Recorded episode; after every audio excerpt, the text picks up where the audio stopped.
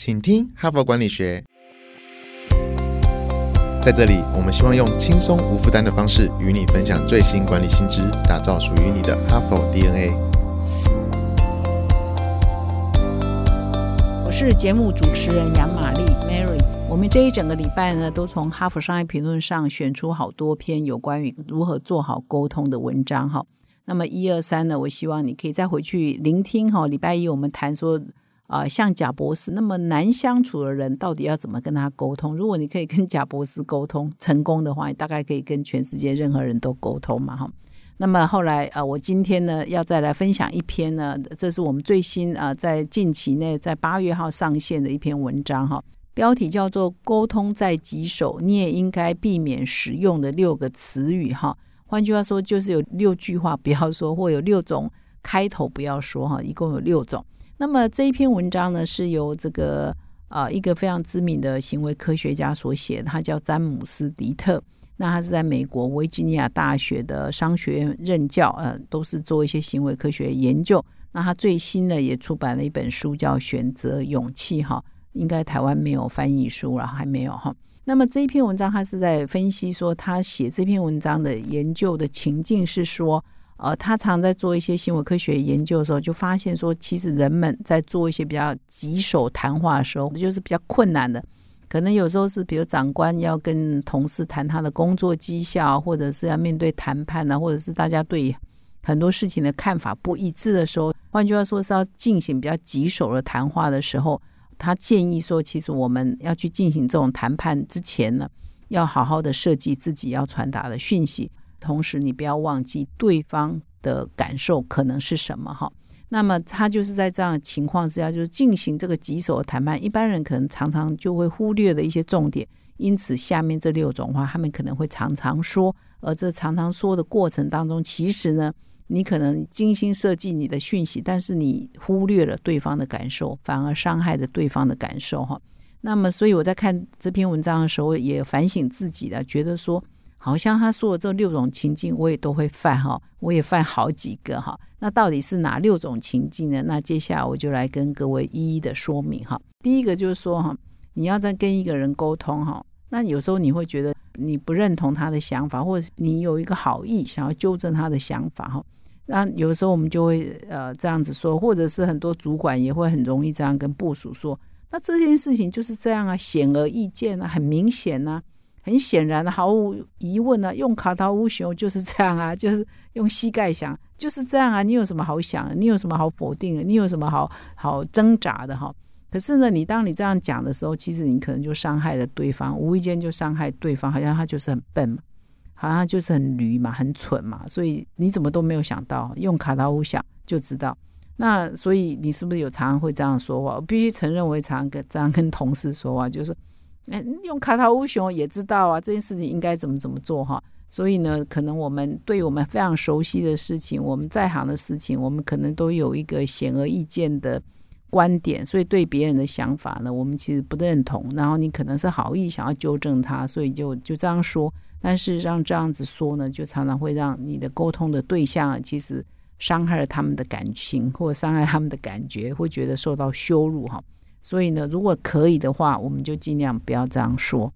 那么第二个呢，就是你要避开的是，不要老是啊，他这边的小标我们是瞎说，夸大其词啊，意思就是有一点觉得说，你会把一个人他怎么样子做事呢，把他笼统的说，你就是这样，你总是这样，你从来不会，比如说你从来不准时。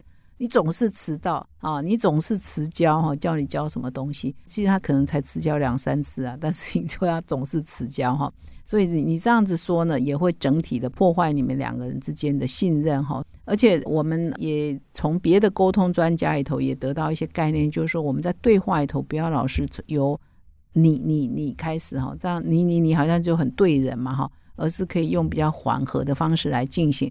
如果你对这个有兴趣呢，我们明天哈佛呃这个人物面对面的单元呢是邀请到罗君红，他也是台湾的声音的专家哈，也是沟通的专家。他明天也会跟各位来分享怎么样做好沟通，用台湾这个情境。那他呢也提到说，呃，我们在对话里头尽量少用你你你哈，有一点指责的意思，你总是怎样，你总是这样。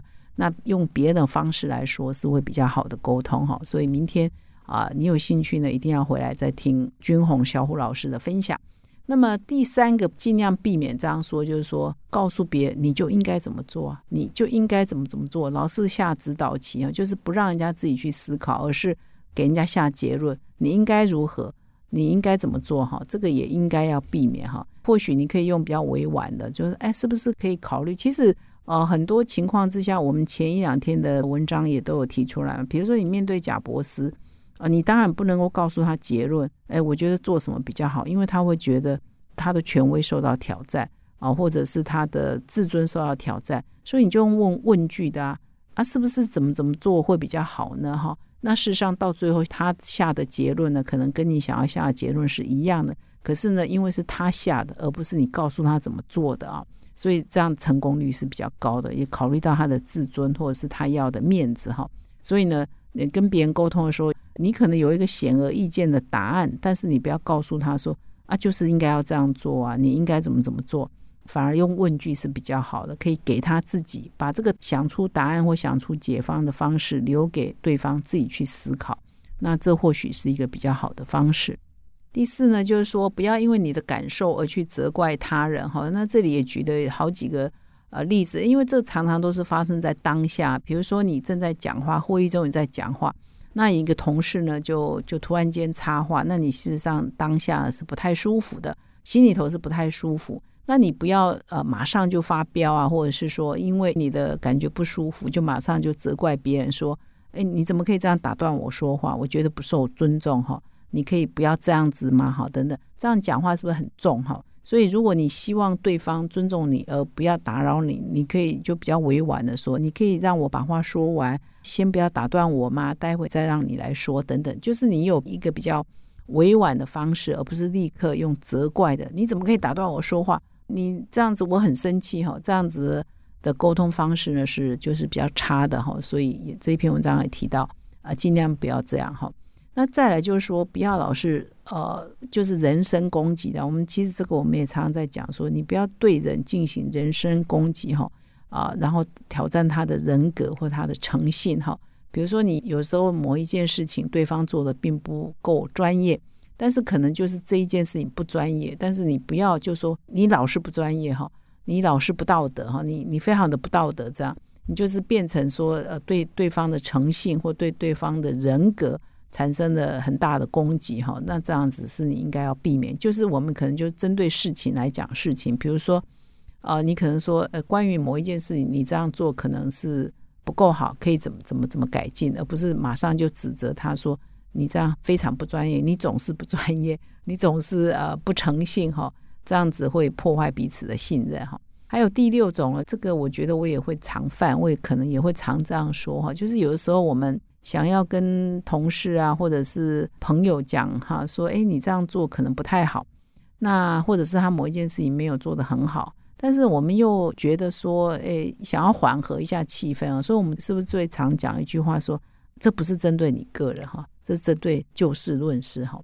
但是呢，这篇文章讲的是说，当你说这不是针对你个人的时候，其实就是针对他个人哈，就听的人的感受就是针对他个人。